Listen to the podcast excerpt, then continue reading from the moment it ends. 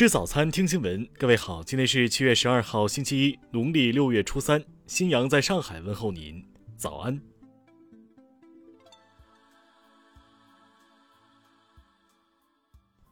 首先来关注头条消息：二十国集团财政部长和央行行长第三次会议在意大利威尼斯闭幕，并发布公报称，已就更稳定、更公平的国际税收框架达成历史性协议。公报指出。二十国集团支持跨国企业利润重新分配、设置全球最低公司税率等措施，理论上终结维京群岛、开曼群岛等避税天堂的存在。据联合国估算，每年全球各国因跨国公司利润转移行为损失的税收达到五千到六千亿美元。全球最低企业税率一旦实施，受影响最大的企业将是谷歌、脸书、亚马逊和微软等科技巨头。听新闻早餐知天下大事。国家航天局消息，截至十一号二十点，祝融号火星车已累计行驶四百一十米，工况正常。正在为祝融号提供中继通信服务的天问一号环绕器在轨运行已三百五十三天。瑞丽市通报，七月十号零点到二十四点新增新冠肺炎本土确诊病例十二例。截至十号二十四点，瑞丽市现有确诊病例五十例。复星医药宣布与台积电等签订销售协议，将向台湾地区出售一千万剂 mRNA 新冠疫苗，用于当地接种。最新统计显示，截至六月底，台湾地区人口数为两千三百四十八万余人，同比减少百分之零点四一。六月死亡一万六千六百三十九人，同比增加百分之十九点七七。近日。部分自媒体账号声称，中国驻英大使馆呼吁中国公民尽快中转回国。昨天，中国驻英国使馆提醒，上述消息为假消息，请不要听信。九号以来，四川强降雨导致巴中、南充等地十二万余人不同程度受灾。四川已于昨天启动三级防汛应急响应，达州市已启动一级防汛应急响应。近日，华北遭遇强降水天气。国家防总昨天增派三个工作组，分赴山西、河北、北京等地，协助开展防范应对工作。今年以来，多地相继上调月最低工资标准，普遍增加在一百元以上。目前超过两千元的地区有上海、北京、广东、天津、江苏和浙江。下面来关注国际方面。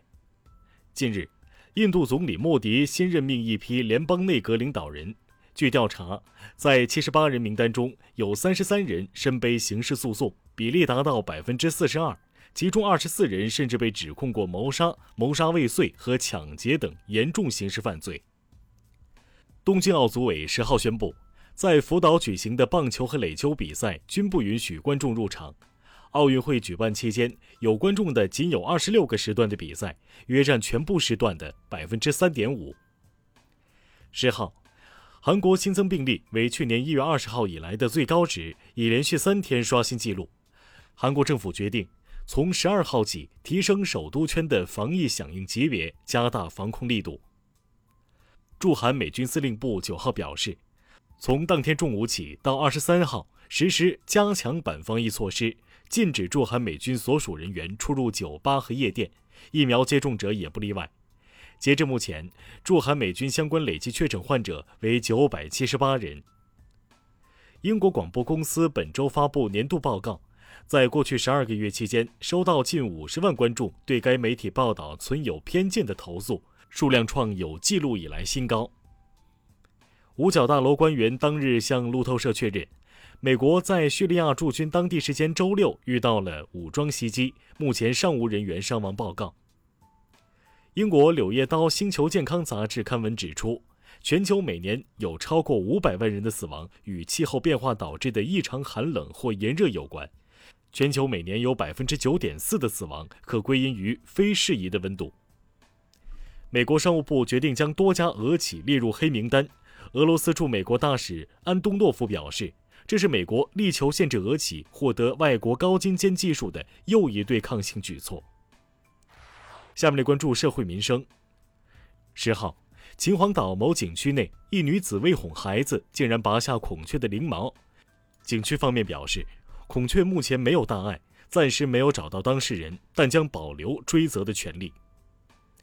中国国家铁路集团有限公司消息，上半年全国铁路累计发送旅客十三点六五亿人次，同比增加五点四八亿人次，增长百分之六十七。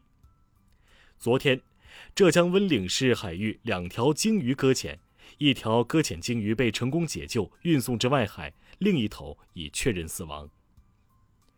十一号夜间到十二号全天，北京市将有大到暴雨。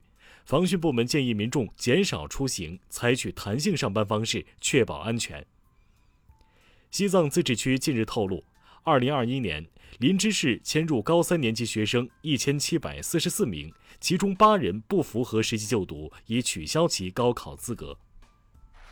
下面来关注文化体育。昨天早上，阿根廷队在美洲杯决赛中击败巴西队夺冠，最新赔率显示梅西已是金球奖最大热门。温网女单决赛中，头号种子巴蒂二比一击败普利斯科娃，获得个人大满贯第二冠。近日，中国地质大学在四川省泸州市发现了一批保存良好的恐龙足迹。据报道，发表相关论文的学者邢立达是哆啦 A 梦的粉丝，他用漫画主角名字将化石命名为野比氏石雷龙足迹。韩国一文化遗产研究院近日表示。发现了大约一百五十年前建造的朝鲜王室卫生间遗址，这是首次在朝鲜王朝宫殿内有相关发现。以上就是今天新闻早餐的全部内容。如果您觉得节目不错，请点击再看按钮。咱们明天不见不散。